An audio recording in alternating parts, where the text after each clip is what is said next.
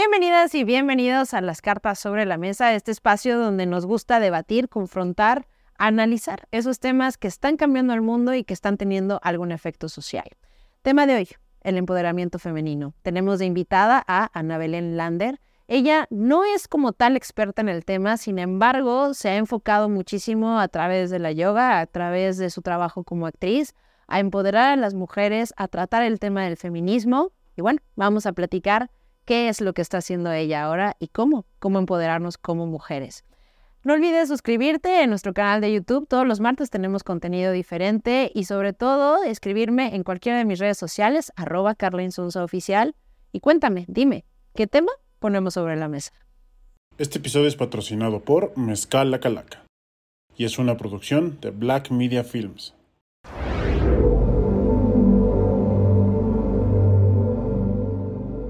Ana Belén, qué gusto tenerte aquí y poner temas sobre la mesa. Muchas gracias por la invitación. A ver, Ana. Eh, actriz, maestra de yoga, eh, conferencista, ya.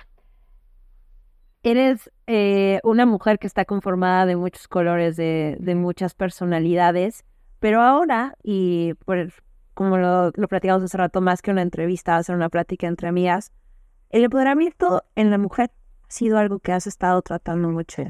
¿Cómo estás viviendo tú tu propio empoderamiento? Ay, qué hermosa pregunta. Este, quiero como platicarte un poco de, cómo empezó también como este descubrimiento a empoderarme como mujer y después compartirlo, ¿no? O sea, creo que em, yo siento que yo en el pasado fui muy machista y estuve em, educada en un entorno machista como creo que la mayoría de los mexicanos.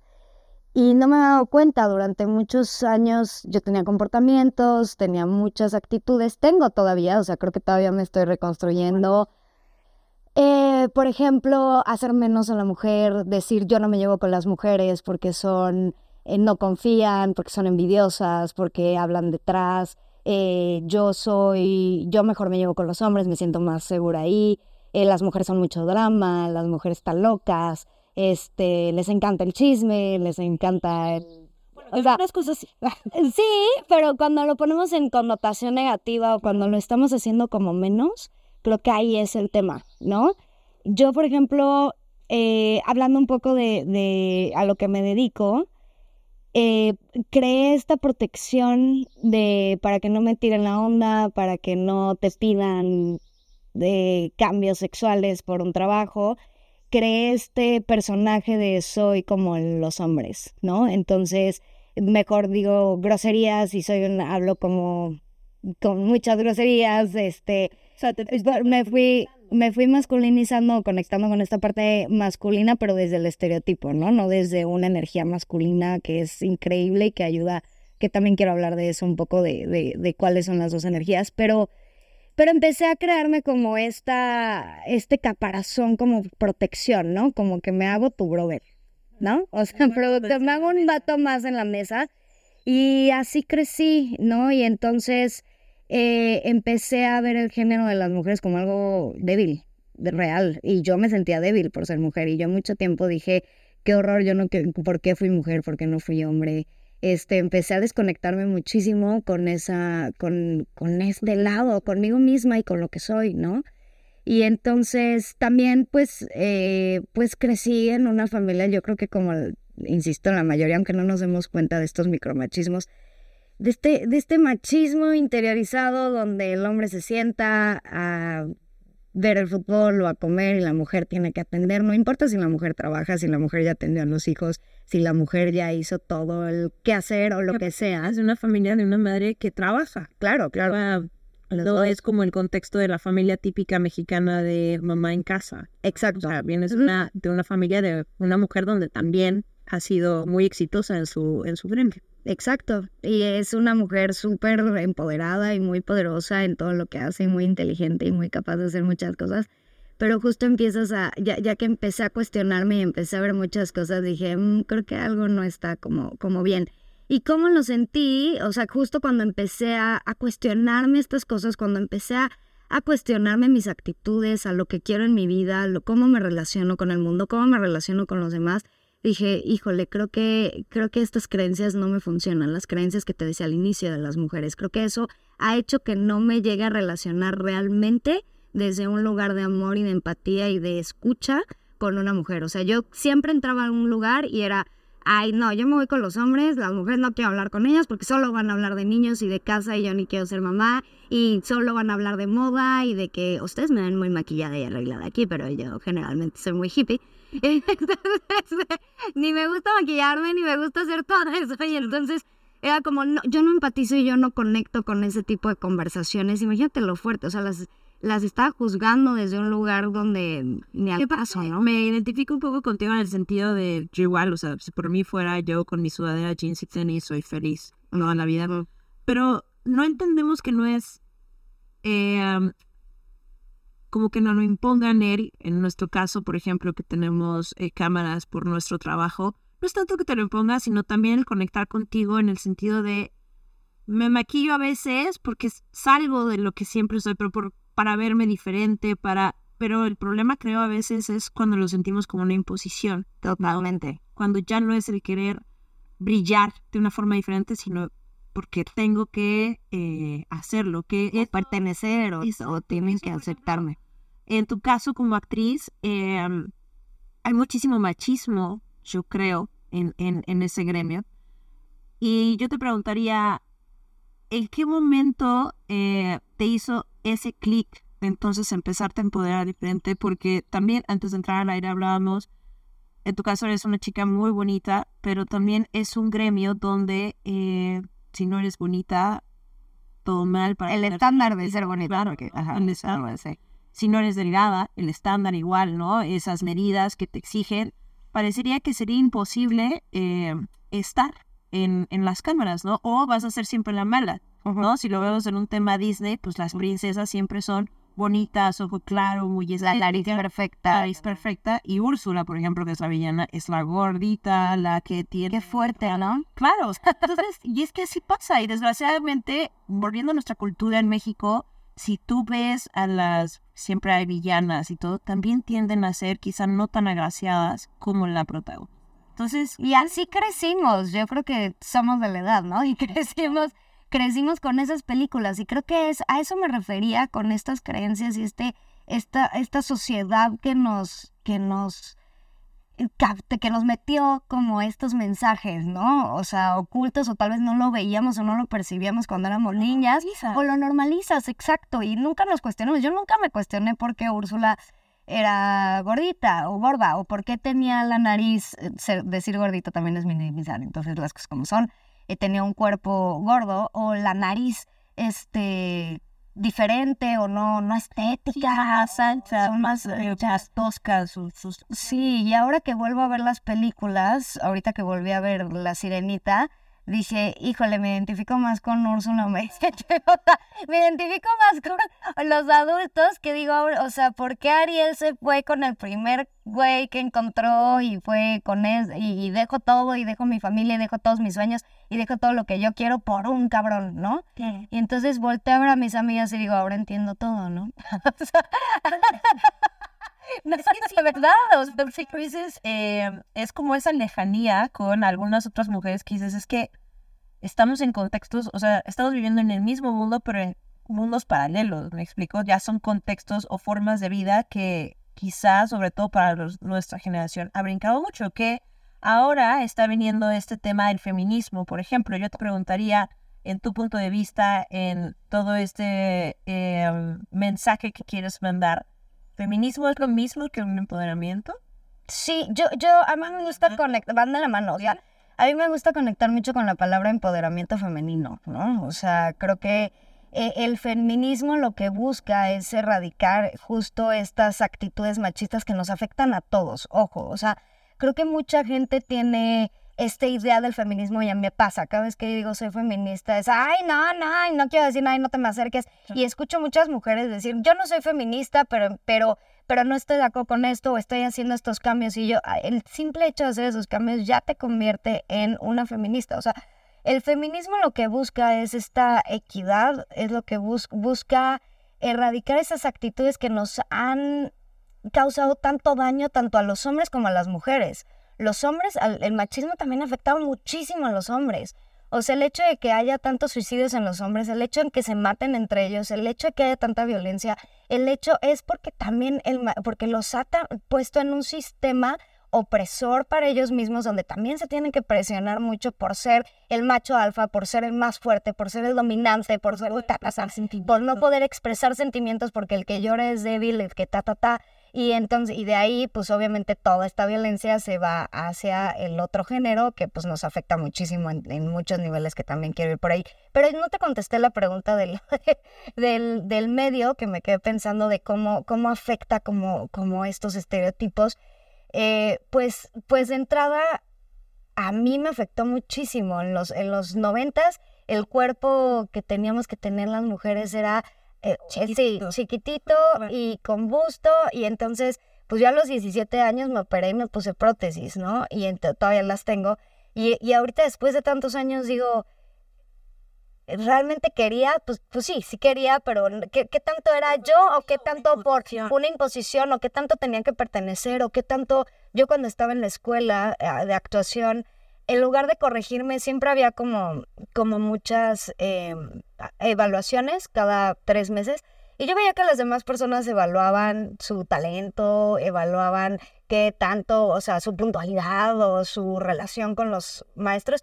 Mi evaluación siempre era tienes que hacer ejercicio, tienes que ir al gimnasio después de las clases y a mí me obligaban a ir al gimnasio, no a todos, era como a mí me obligaban porque o estaba muy flaca y entonces necesitas generar músculo o ya subiste de peso, entonces necesitas bajar.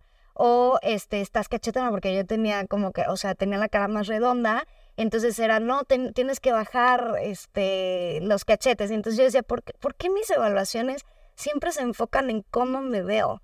Sí, en un momento fue como, oye, te hace falta... Dicción, o la hablas muy fresa, güey. O sea, no sé, no puede ser mil cosas. Una actuación, a final de cuentas, ¿no? Exacto. que en teoría lo que te enseñan ahí es cómo transmitir un personaje mucho más allá de, de, del físico. De cómo te ves. Imagínate recibir eso a los 17, 18 años constantemente. Es una edad donde estás formando, estás terminando de formar muchas cosas. la adolescencia, eh, yo creo que es uno de los momentos más complicados porque es ese desprendimiento de ser niña a mujer y donde precisamente te llegan todos estos estigmas y estereotipos a querer cumplir. Y más ahora nosotros fuimos la última generación que no teníamos las redes como algo tan presente como ahorita un adolescente, por ejemplo, de 17 años, que está cañón, está cañón en el bullying, que pueden vivir por las redes sociales y lo que las redes sociales te piden que sea, ¿no? Exacto, yo agradezco no haber crecido.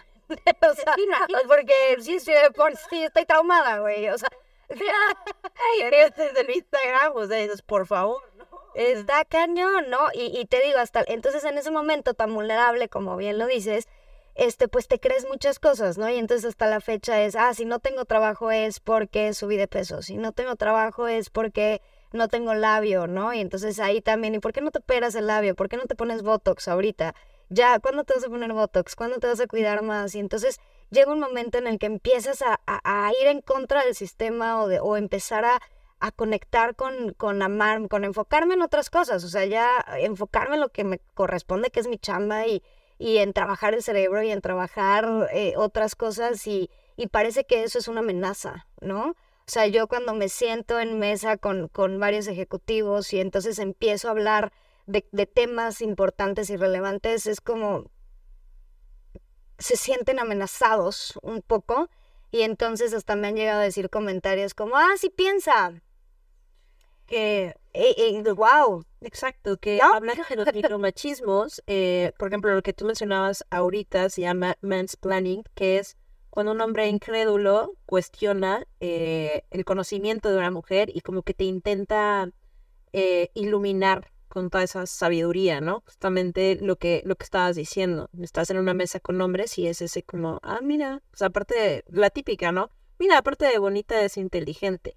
Ajá ese tipo de microbachismo se llama mansplaining. Vayamos poniéndole, como bien dijiste, vayamos poniendo nombre a las cosas. Y entonces estás en esas mesas y, y cómo has em, empezado a sacar la casta y decir, bueno, independientemente de estos micromachismos, esto no me va a hacer detenerlo.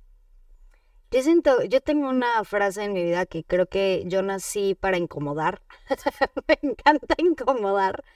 Y me encanta, o sea, sí, no me quedo callada, ni muchas cosas, ¿no? Eso me ha traído también muchos problemas en la vida porque justo por eso tuve que aprender a cómo comunicar y tuve que, que, que, aprender a ponerle nombre a las cosas, acomodar las cosas y creo que por eso, regresando un poco a la primera pregunta, eh, ahí es cuando empecé a informarme más del feminismo, cuando empecé a informarme más de lo que estaba sucediendo, porque cuando me enfrentaba con estas situaciones me quedaba trabada, ¿no? Era, yo sé que lo que estás haciendo no está bien, no sé por qué, pero me está haciendo sentir incómoda y no tengo las herramientas para callarte o para decirte algo. Entonces ahí es cuando empecé a informarme más. Creo que la, información te da mucho poder y te da mucha herramienta. Y entonces empecé a entender que también esas actitudes vienen desde una ignorancia y vienen desde una desconfianza y una inseguridad impresionante del hombre, ¿no? Para no perder su poder, para no perder esta, esta, este, este poder de la, de la punta de la pirámide, ¿no? Y entonces cuando empiezan a perderlo, pues empiezan a dar patadas de ahogado y entonces, ¿qué haces? Tú cuando quieres tener poder, que es lo mismo con el bullying, lo mismo, o sea, es, bullying, es yo, yo para sentirme superior tengo que hacer menos, ¿no? Te agredo y te hago menos. Entonces, ¿qué pasa cuando te, te, estás del otro lado? Pues si tú tienes la información y si tú tienes este, te empiezas a empoderar con herramientas eh, de información, pues tienes para decir, callarle y decirle, lo que necesites decirle de una forma cordial también y de una forma amable, pero poner tus límites, empezar a poner tus límites. ¿Cómo empezó a hacerlo también? Poniéndome límites a mí misma. Creo que yo viví una, una relación de mucha, mucho abuso, mucho abuso físico y verbal. Y ya que lo veo personal, personal sí, perdón, una relación amorosa. Y ya que lo veo, que trabajé mucho en mí, me di cuenta que, que, lo que me pasaba es que creía todo lo que él me decía, ¿no? Si él me decía, estás fea, ah, sí. Ah, eres tonta, ah, sí. Ah, no vas a poder hacerlo, sí. Entonces le cedí todo, absolutamente todo mi poder a esa persona. Todo, todo, todo mi poder. No te vistas así, no hables con personas. Vamos, me encerró en su cuarto, me encerraba en su cuarto mientras estaban las fiestas para que los otros hombres no hablaran conmigo, para que las otras personas no hablaran conmigo. Fue una relación bastante fuerte de violencia, muy tóxica y entonces mucha gente alrededor me dice, pero si tú siempre has sido como tan empoderada, ¿cómo caíste ahí? No, no, es que, o sea, es que sí, no, y aunque sí lo fuera, pues le cedí mi control, punto. O sea, le cedí un año. Ok. Un año hasta que fue, ya no más, ya no te voy a ceder mi, mi poder, ya no te voy a, ya voy a empezar a ponerme límites, ya voy a empezar a escucharme y a creerme a mí. Ya voy, o sea, fue un trabajo muy, muy fuerte este, de acompañamiento de terapia, de acompañamiento de profesionales, ¿no? Y este, y ahí es entonces cuando volvemos a esta mesa de, en estas situaciones donde digo, si yo no pongo los límites, ¿quién lo va a poner, no? Entonces ahí es cuando empiezas a poner límites y ahí es cuando te das cuenta, a mí me ayuda mucho, entrando un poco en el tema del yoga, ver a las personas como niños. Todos somos niños heridos. Absolutamente todos. Las te marcan, o sea, vaya, somos las heridas de la infancia. Somos las heridas de la infancia. Entonces estos hombres o mujeres o personas que, que tratan de hacer menos al otro y en este caso el hombre que, que, que, que te dice como no, tu idea no, o, yo sé mejor, yo sé más y entonces voy a poner mi sabiduría encima de la tuya. Luego como este niño que tal vez le faltó amor, que tal vez le faltó escucha, que tal vez fue abusado de chiquito también, que tal vez vivió mucha violencia, y entonces cuando empiezas a entender eso y cuando empiezas a ver que no, realmente no es personal y que están hablando desde su herida, entonces tienes más herramientas. Entonces tienes una herramienta mucho más fuerte y entonces sabes escuchar lo que te está diciendo.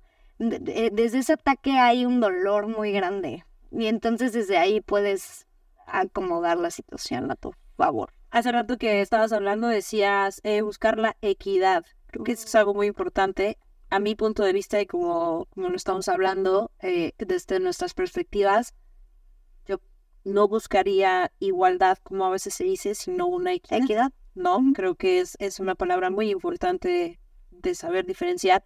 Y también decías, he aprendido a saberme comunicar. Muchos de los problemas que, eh, no lo digo yo, sino expertos o analistas, y a veces lo, lo topamos con, con comentarios, es es que agreden la ciudad, es que eh, son violentas, es que... ¿Crees que también estamos teniendo un tema de no comunicarnos de la manera indicada o no mandar el mensaje de la manera indicada como mujeres? O sea, no lo sé, es una pregunta complicada porque a veces está el tema de... Genera mucha controversia. Claro, ¿no? Porque a veces decían, es que el monumento no vale más que la vida de una mujer. No, por supuesto que no, ¿no? Pero ¿qué tanto estamos logrando mandar el mensaje correcto? Eh, quizá quemando una parte de la ciudad o, o agrediendo. ¿Tú, ¿Tú cómo percibes eso? Yo lo percibo es como un... Velo como un perro que ha sido abusado, ¿no? Un perro que lo violentas o un animal que lo violentas, cada vez que te acercas te da señales. Te da señales con las orejas, luego con la cola, luego te gruñe, luego de repente voltea y te ve fuerte y luego ya te empieza a soltar, a querer soltar la, la mordida. Y entonces ahí está jode y jode, pero, pero en la otra persona y entonces va con el perro y ahí está y entonces ya te dio 300 señales hasta que llega un punto en el que te va a morder en el que te acercas y le pones la mano y entonces ya no va a poder más y te va a echar la mordida. Y entonces esta persona dice, me mordió, hay que, hay que matarlo porque me mordió. Es un perro súper agresivo. No, esas no son formas. No son formas de que me haya, ¿por qué me mordió? ¿Por qué no me avisó antes? Te dio 300 mil señales antes que no quisiste escuchar. Y creo que eso pasa con estos movimientos, eh, con este movimiento feminista.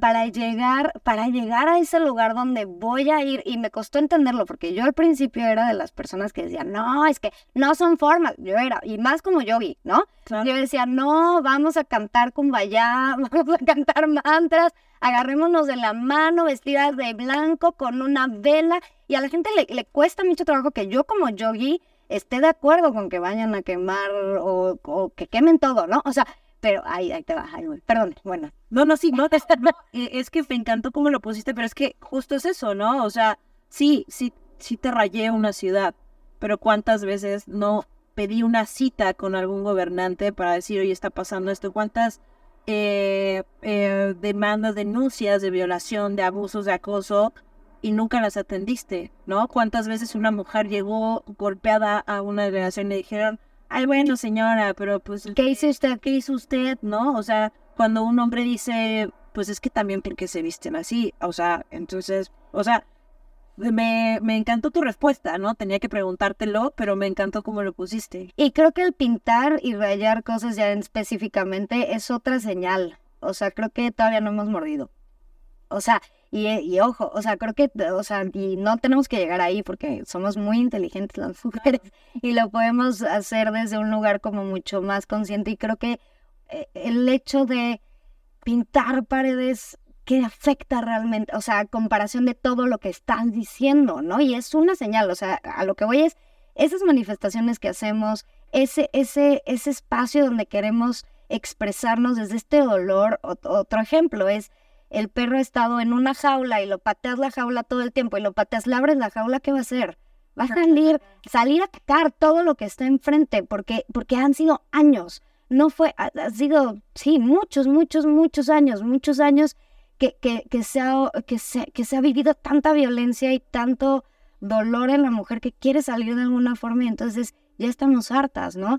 Está el documental de, Netflix, se me fue el nombre, no puede ser, pero de la señora que, hizo el movimiento por su, por su hija porque la mataron y, la mataron a ella enfrente del Palacio Nacional de la ciudad donde estaba haciendo una huelga. Con la película. Se me fue. No, no, no, no, no, es un documental real. Ay, quiero investigarlo porque a ver si no los investigan para así decirlo bien, porfa. en un documental de María, la María, ay. A ver si nos ayudan a buscarlo. Ahorita no. Sí, no puede ser que se me olvidó, pero porque importante verlo. Es muy importante verlo. Eso ahí me abrió los ojos, yo lloré, lloré, lloré porque se trata es es la mujer, es la mamá de, matan a su hija. Ella sabe quién es el asesino, saben quién la mató, quién es el feminicida hace un movimiento en la ciudad de caminar por la ciudad, de hacer ruido desde una forma consciente, amorosa y pacífica, no le hacen caso. Mete la denuncia, no le hacen caso. Empieza a hacer un movimiento más fuerte. Ella fue la, la, la que inició estos movimientos.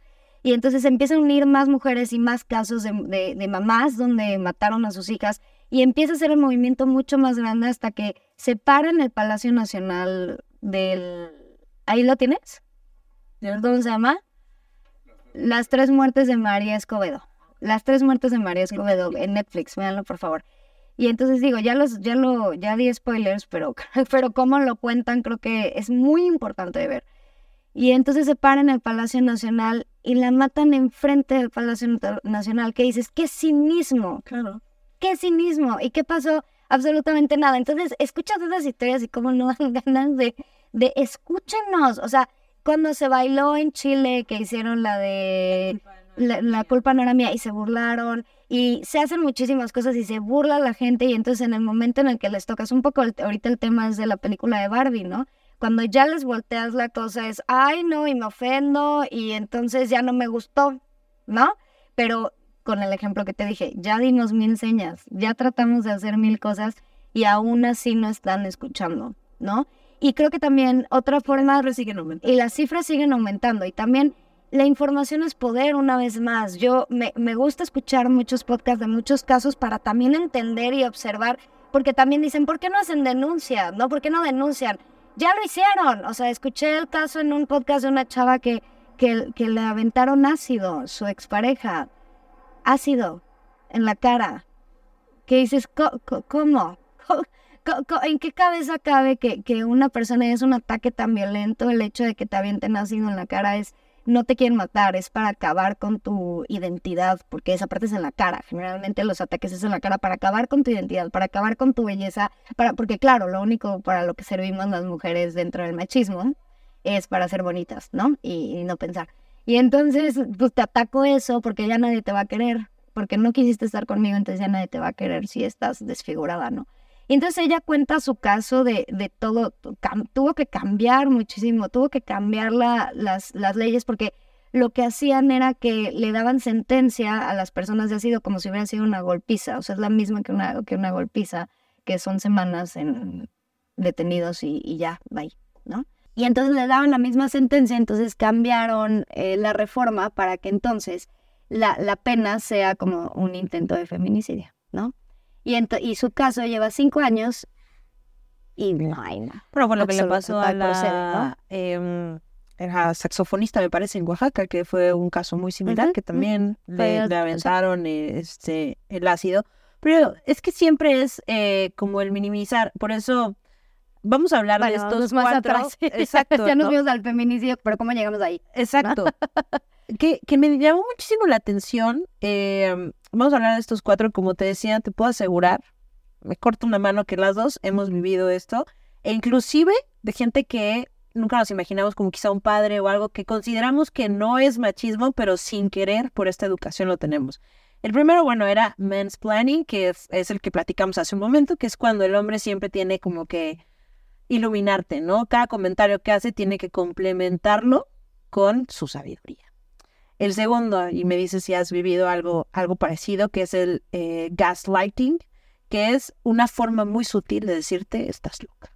Ay, claro, todo el tiempo. Yo creo que todos, ¿no? O sea, para empezar desde este el tema de mm, ¿estás en tus días? Ay, sí, sí. Esa es típica. Ay, estás en, tus, días. días. Exacto, ¿no? Por eso está así.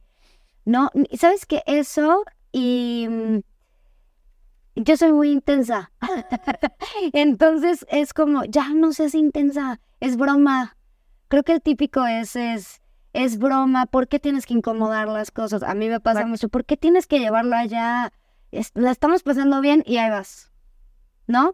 Y entonces te hace sentir más, o sea, esta, esta relación ya yéndome un poco más, más, más heavy, o sea, hay, hay como micromachismos, o sea, machismo. exacto. ¿No? o sea, que empiezas con estos pequeños. Con estos pequeños, que este, que este, que este chavo ya llegaba a un lugar donde íbamos caminando de la mano y me decía cosas en el oído como eres una pendeja.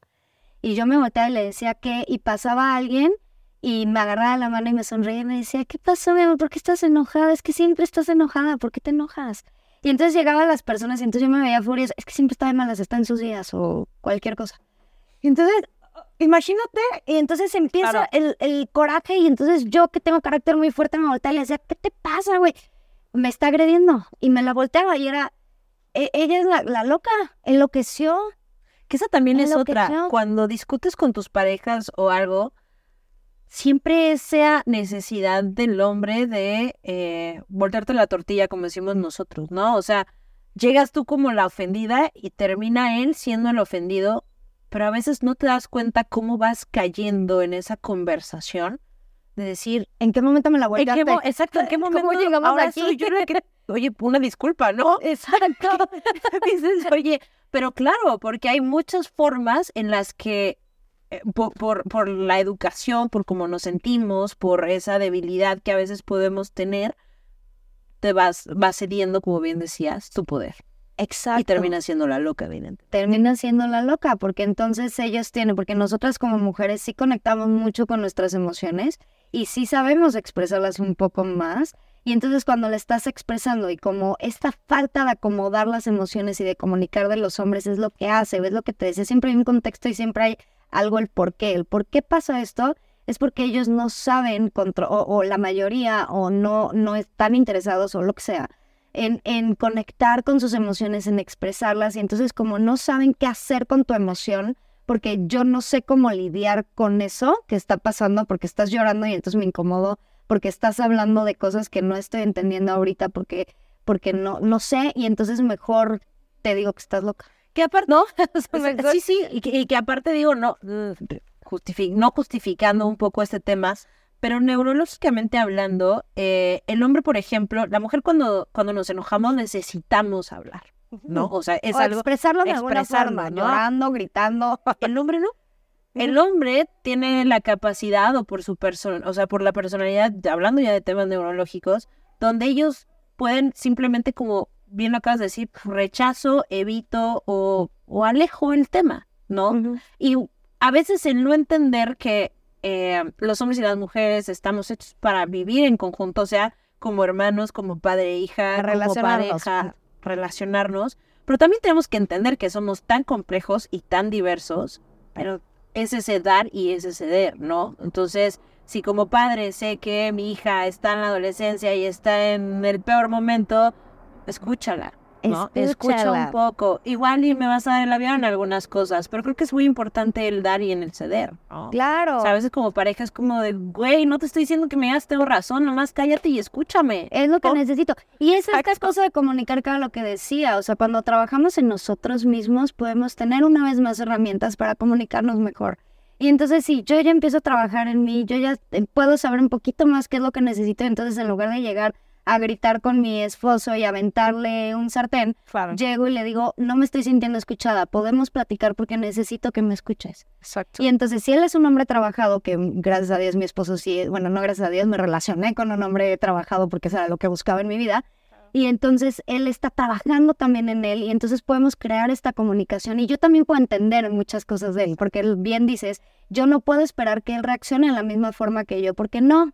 O sea, porque No, y somos personas de la magia, es ¿no? parte de la magia y entonces, pero también lo entiendo, entonces entiendo sus necesidades como también quiero que entiendan mis necesidades, entonces somos dos seres que estamos trabajando y reconstruyéndonos cada uno por su parte para podernos relacionarnos de un- una manera mejor, ¿no? La otra vez también hablaba con un amigo que me decía, es que últimamente los hombres se sienten muy atacados constantemente, ¿no? Y entonces no se puede hablar de feminismo con, un- con una mujer porque nos sentimos atacados, nos sentimos que todo lo hacemos mal y que Claro. todo está mal.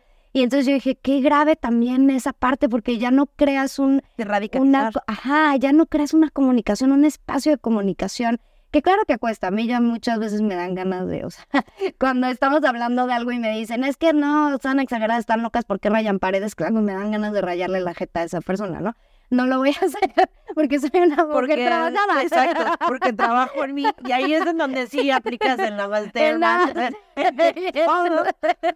y dices, bueno, a ver, vamos a platicarle. Vamos a Vamos platicarle y tampoco entender que no estamos para educar a nadie, ¿no? Yo no estoy para educar a nadie, pero sí para platicar y entonces crear un espacio de escucha donde puedo entender que él no, no tenga esta información o que ella también, no solo por género, la persona que está enfrente no tenga esta información, entonces podamos trabajarlo y desde un lugar mejor y entonces no llegar a ninguna de las de la forma de decirle estás loca porque es una Exacto. forma de evadir las situaciones y si y si en algún momento lo has hecho y lo has dicho yo te recomendaría que trabajaras en ti para que entonces no llegues a este momento donde digas, evado, estás loca y es mi forma más fácil de salir corriendo. Sí, es como, como el momento que te mantiene humilde, ¿no? Versión micromachismos. Hay que ser honestos, es que yo creo que todos lo hemos tenido. Y también yo creo que lo maravilloso de esto es que ha sido un trabajo constante para todos Todos. el, empezar a entender que no porque estuviera normalizado, no porque crecimos con eso, no porque lo veíamos de siempre, quiere decir que está bien. Uno que seguro te, te ha tocado, y a mí me tocó mucho cuando estaba en el tema financiero, cuando trabajé en finanzas, es el eh, prop, prop tainting, que es, tienes una idea y la aplicas, pero el hombre es el que siempre se lleva los créditos. Pues sí, o sea, Esa yo creo que es infalible en todo, ¿no? O sea, en plan, a veces em, dices algo, quieres proponer algo y pareciera que a veces cuando el tono de la voz es femenino, los oídos se cancelan, ¿no? Podría parecer. totalmente. Entonces, creo que eso es muy común. Pues y sobre todo en mi, en mi ambiente, bueno, hablo desde mi experiencia como, como actriz, o sea que como experiencia porque es a lo que me dedico. Pues casi todas las películas, todo está escrito por hombres, este, ahorita ya está cambiando, pero los directores era muy raro que hubiera directoras mujeres. Bueno, Barbie, o sea, es la primera película eh, dirigida por una mujer que rompe los récords que están haciendo, 155 millones en su primer fin de semana, o sea, y, y sí, la verdad es que no puedes evitar como mujer decir, "Uy, qué chingón que es una mujer. La neta es que, o sea, sí, si hubiera dirigido un hombre también hubiera estado cool, pero no puedes evitar como ya ahorita así ese sentido empático de cuando lo hace una mujer, como que es un éxito de todas, ¿no? O sea, lo sientes mucho más personal. Total, total. Y más que el tema es justo el feminismo, o sea, habla del empoderamiento femenino y de, de lo humano, de, de- ese es otro tema, pero habla justo de este balance, ¿no? De, de ser humanos y de lo que implica ser humanos en este momento de la vida.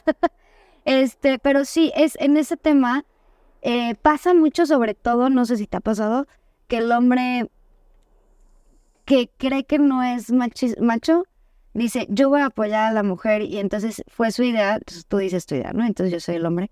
Y entonces me volteo y digo, es que escúchela, porque su idea es, y entonces repite la idea, pero, pero es maravillosa porque su idea es tal, pero, y la mejoran, ¿no? O sea, bueno, y dicen, pero ¿y si le metemos esta cosa, no sé qué? Y entonces ya quieren ayudar, pero, o sea, la verdad es que también están haciendo de menos un poco porque está desde esta idea de tengo que proteger a la mujer, porque tengo que, si yo, yo le tengo que dar voz, yo le tengo que dar ese espacio a la mujer. Entonces, eso también entra dentro de este micromachismo, Claro. ¿eh? Ojo.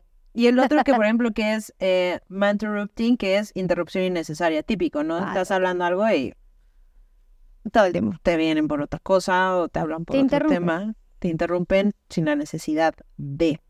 Y eh, creo que, eh, bueno, estos son como los cuatro micromachismos más, más grandes que desafortunadamente, como bien te dije, las dos lo hemos vivido en algún momento. Y te puedo asegurar que todos los que nos están escuchando en algún momento o lo han hecho o este O lo han vivido. o lo han vivido, ¿no? Y- y, y creo que eso, eso es, eso es muy, muy lamentable. ¿Qué implica para ti empoderarte como mujer? ¿Cuáles son sus implicaciones, sus pros y sus contras, o sus riesgos, o sus responsabilidades? ¿Qué es? Me encanta. Mis pros, yo creo que contras ahorita pienso en eso, pero pros creo que a mí me dan más libertad. O sea, creo que en el momento en el que me empiezo, me eh, en este camino de empoderamiento, eh, me siento más fuerte, me siento más libre, me siento menos, ah, con menos necesidad de encajar con menos necesidad de ser parte de, sino más bien entender que de ser escuchada, o sea, en el exterior, más bien mi empoderamiento viene desde escucharme a mí misma y entonces ya no siento esta necesidad de escúchenme, véanme y entonces eso me da más libertad de hacer lo que yo quiero hacer, como me da más paz. Entonces el pro más grande es vivir en paz, de verdad. Paz. O sea, de, de estar tranquila y de, y de decir, ok, este es mi camino y esto es lo que yo quiero hacer y, y lo que esté pasando en el exterior, pues va a ser un reflejo de lo que esté trabajando en el interior. Entonces, si yo realmente estoy empoderándome y conectando y sanando con mis heridas, sanando con mi, con mi, ¿por qué esta necesidad de escucha? ¿Por qué no me está escuchando yo? O de aprobación, me apruebo a mí misma y entonces es un trabajo también, 24/7 ¿no? Constantemente, pero entonces ya no, ya lo que diga el otro o la otra ya va a segundo término, ¿no? a veces pareciera que eh, el mindfulness ah, tendría que ser ya parte de la canasta básica No, claro, del ser debería humano. estar desde el kinder. Exacto, porque eh, en muchas ocasiones cuando ves un cambio radical en una persona, una transición así de fuerte, tiene que ver algo de esto, ¿no? Tiene que ver o que ya medita o que tiene hábitos diferentes o eh, en tu caso es muy fácil quizá decir eh, no pues es que como el amor propio no es que hay que querernos hay que aceptarnos hay que pero cómo llevaste y de la mano de la yoga que lo has dicho eh, durante esta plática que ha sido muy importante cómo llevaste el realmente creértelo no ya hablaste un poco de la modificación física que hiciste de él si soy bonita si soy fea si soy cómo realmente empezaste a, sí, sí, me voy a aceptar y al, mira, sabes que ya me vale madres. O sea, o sea, y no el vale madrismo en mala onda, sino no. ya, o sea, no lo hago esto, por ti. esto soy Que yo. no es valemadrismo, es no lo hago por ti, lo hago por mí. Co- ¿Cómo fue que entonces tu clic con el, con, la- con el yoga, con todo este rollo de tu, tu sanamiento físico y mental?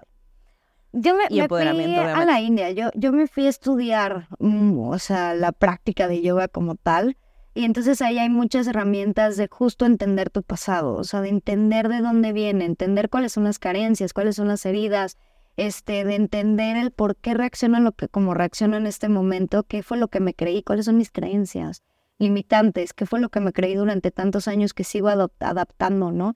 Durante mucho tiempo yo creí que si no era actriz no era nada y si no estaba enfrente de una cámara no valía absolutamente nada y que mi valor solo era si, si era exitosa o no en mi carrera. Y Claro. entonces sufrí mucho. Eh, sufría mucho porque pues no es una carrera constante y entonces cuando no trabajaba pues este, estaba en muchos vicios también, dejé de tomar, llevo nueve años sobria y eso me ayudó a tener más claridad también, o sea, entender también que tengo una personalidad adictiva y entonces que, que pero puedo puedo canalizar esa energía hacia el deporte, hacia otras cosas, pues está padrísimo, ¿no? Y entonces fue un proceso, sí, un proceso de muchos años, o sea, llegar a donde estoy y, falta mucho, o sea, eh, sigo con terapia, como que mucha gente es de, ¿cómo? Pero si ya te viste a la India, das clases, y das conferencias y no sé qué. Y entonces, ¿me vas a terapia? Sí, por supuesto, y seguiré yendo a terapia, ¿no? O sea, es, es, es este espacio para cuestionarme. ¿Cómo llegué ahí? Creo que cuestionándome, cuest- no creyéndome todo lo que pasa por mi mente, como ese momento, o sea, ese fue clave. Como, como así no te voy a creer lo que tú me digas, negativo ni positivo, Exacto. este, no creyéndome todo lo que pasa por mi mente, ¿no? O sea, porque a veces no tenemos una mente flexible. Creo que el trabajar con la mente implica tener una mente flexible. ¿A qué me refiero con esto? A encontrar muchas posibilidades, no solo quedarnos con una sola cosa, no, no erradicar nada, ¿no? O sea, no es, hay muchísima violencia y punto, se acabó. A ver, vamos a, a cuestionar ese pensamiento, ¿sí? ¿Dónde no hay violencia? ¿Cómo podemos trabajar ahí? Este, no, la, la vida, la, la gente es mala, los hombres son infieles, ¿sí? Los hombres son malos, ¿sí? Las mujeres son tontas, ¿sí? Las mujeres, o sea, empezar a cuestionarnos, creo que eso genera una, una mente más flexible y entonces es cuando podemos cambiar y podemos de reconstruirnos, ¿no? O sea, cuando empezamos a decir un, puedo cambiar, porque justo lo que decías de, de, de que nuestras generaciones tal vez son de yo soy así y así voy a ser y no voy a cambiar y si te gusta bien y si no, no. Yo, mi, mi, mi filosofía de vida es todo lo contrario. Hoy quiero cambiar y hoy quiero ir transformando todo eso. Y que aparte el cambio siempre es señal de, de, de algo bueno, ¿no? De transformación, sí. Eh, Ana, en tu punto de vista, para, para ir cerrando, a veces sentimos que el empoderarnos como mujer es porque tenemos que ser la siguiente Angela Merkel, ¿no? Casi, casi. claro, sí, Por- qué bueno, por qué bueno la vas por ahí. siguiente directora del Banco Mundial, ¿no? O sea, realmente, y, y, y para, para cerrar antes de, de pasar a tus cartas, ¿qué mensaje le mandas a la mujer? Porque la ama de casa, la chavita que está entrando a la adolescencia, porque, porque todas las mujeres que nos pueden estar viendo se pueden empoderar. Entonces, ¿qué mensaje les quieres mandar? ¿Cómo? Para empoderarnos. Ay, me encanta. Pues el mensaje es que, que te escuches, que empieces a, a, a darte el valor. Si buscas un valor afuera, empieza a dártelo tú. ¿Cómo hacemos esto? Empezar a crear esta relación contigo. Y creo que ese empoderamiento puede ser, es, es gratis. Este, pues lo tienes a tu alcance. Yo creo que, que a veces eh, se habla justo de esto de que solo las mujeres que, que van a cambiar el mundo y solo llegando a ser presidenta y solo cambiando las leyes y solo, este, oh, soy feminista y entonces tengo que ir a las marchas. Claro que no, o sea, creo que, creo que, que el cambio realmente está en empezar a trabajar en ti, en cuestionarte la, si estás parada donde, donde realmente quieres estar, ¿por qué estás ahí? ¿No? O sea, creo que hablaba con una amiga de, de, también de se casó y ni siquiera se cuestionó nada si se quería casar, si quería ser esposa y madre, o, o sea, empezarnos a, a escucharnos a nosotras mismas creo que es el primer paso para, para encontrar este empoderamiento y a partir de ahí todo lo demás va a fluir, va a empezar, vas a empezar a rodearte, infórmate, hay mucha información, mucha información em, real y auténtica en internet, quítate el ruido de creo que eso es, es, muy importante que quiero, quiero aclarar del feminismo como, o sea, como, como algo violento. Creo que, creo que, que hay muchas formas de ser feminista también. No, no hay una manera, no hay un manual de la mujer feminista como tal. Sí hay, pero a lo que voy es que no hay una feminista perfecta. Eso es lo que voy. No hay una feminista perfecta. No estaba hablando con una amiga ya rapidísimo en, en Instagram que me decía, es que yo no me considero feminista porque no sé del feminismo, entonces, ¿cómo puedo decir eso? Y, y, y, y no, no, no, no conecto con eso. Y le dije, ¿qué sabes del feminismo? ¿Para ti qué es el feminismo? No, pues no tengo ni idea. Bueno, pues empieza a partir de ahí, ¿no? Infórmate un poquito, ¿qué es el movimiento feminista? ¿Qué es el, el movimiento femenino?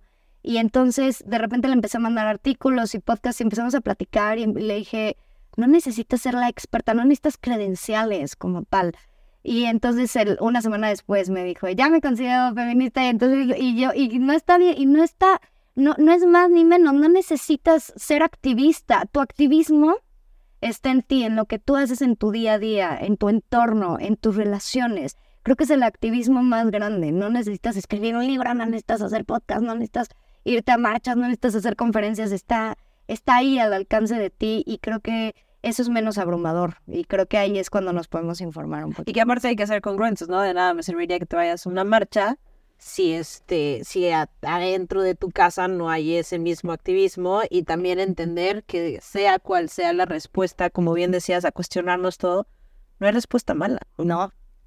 Todas son buenas. O sea, es que no quiero ser mamá. Es correcta tu respuesta. Y es que Si no quiero, tener 10 hijos también, también es correcto. O sea, no hay, no hay no hay pregunta mala ni hay respuesta mala, ¿no? Creo que eso es, eso es muy importante. Totalmente, y la lucha está en ti, o sea, no con los demás, es contigo. ¿Tú tres cartas? ¿Qué, qué tengo mesa? Saca tres cartas y las vas leyendo y vamos a ver qué, qué conocemos más de ti, Ana. A ver. ¿Qué pregunta no te hice que te hubiera encantado contestar? Ay, no sé. Pues es que hablamos de tantas cosas. De tantas cosas. Este. Yo creo que, justo, ¿qué ¿cuál es el objetivo del feminismo? Creo que esa es la pregunta. Contéstala muy. no, sí me la hiciste al principio. Al principio, o sea, hablamos un poco como de pros, equidad, todo eso, pero es que tocamos muchos temas. Es que tocamos, no, creo que sí, me dijiste muchas, que sí, entonces muchas cosas. Deja de pensar. Bueno, la dejamos pendiente Pero ahorita, en lo que leemos. seguramente voy a ir manejando en mi coche, o sea, hacia la casa y voy a decir... Segunda parte, parte dos. o mañana en la mañana, ¿no? De que te despiertas o a las 3 de la mañana. ¿Cuál es tu más grande miedo? Creo que mi más grande miedo es perder perder la, la voluntad de mejorar real o la confianza. O sea, la confianza en, mí misma. En mí misma y en algo más. O sea, como la fe, no desde un lugar religioso, sino como perder esta motivación de ¿para qué? O sea, como el eje de para dónde vamos, tu veleta, ¿no? Ajá. Sí, sí. Y ese miedo yo creo que te lo comparto un poco, el no saber ya para dónde o no tener el objetivo de para dónde. Está grueso, ¿no? Y, y, o sea, e, eso, eso, eso me da mucho miedo y porque e, esa motivación de, de seguir como creciendo, porque a veces me pasa, ¿no? A veces digo, ay, ya, ya no me quiero, Que también es válido, sí. Sí, También es válido amanecer un día no tan buenas, pero, pero no pero, perder el motivo, exacto, ¿no? ¿no? perder la motivación. sí, exacto, darte unas vacaciones. Eso, es- eso siempre es bueno también. Si fueras un personaje de ficción, ¿cuál serías? Oye, qué buenas preguntas, ya se me agarraste en curva durísima. ¿Cuál sería yo ahorita? A ver, ¿cuál fuiste y cuál eres? Me identificaba mucho con ah, Requiem for a Dream. No, este, sí, Requiem por un sueño. Ah, ok, ok, ok, ok, va. La protagonista. Antes, creo que, que me identificaba mucho con esos problemas. No tuve tantos problemas de drogas como en Como esa película. Pero cuando la veía, como que me gustaba identificarme con ese tipo de personajes como conflictivos y como la chava ahí como rebelde, pero. Pero también en búsqueda de... En búsqueda de, pero, pero que se deja llevar por, por los vicios. Entonces creo que ese personaje, digo, ahí me fui al extremo porque te digo que me encanta ser muy interesante. Y ¿Y este. quién eres ahora? ¿Y qué personaje de ficción sería ahora? Bueno, eres Ana Belén, Soy Ana Belén. Exacto. ¿no? A final de cuentas eres artista, entonces. Soy todos. Ay, sí. eres todo. Soy todos los personajes. Siempre las artistas les encanta ser como la mala a veces, ¿verdad? Como sacar todos sus demonios. Todos los es demonios. terapéutico, creo que eso de la actuación. Sí, sí, exacto, exacto. Ana, qué gusto platicar contigo. El tiempo a veces no es justo, pero fue una gran, gran plática. Disfruté muchísimo. Y qué bueno el, el poder ver y tratar este tema desde una forma diferente, no desde el ojo especialista, sino desde el ojo de dos mujeres. Me Creo encanta. que me encantó. Sí, a mí también. Muchas gracias por tu escucha. Gracias por a ti, Ana. Y ustedes ya saben, suscríbanse, comenten qué temas quieren que abordemos en esta mesa y pongamos las cartas sobre la mesa.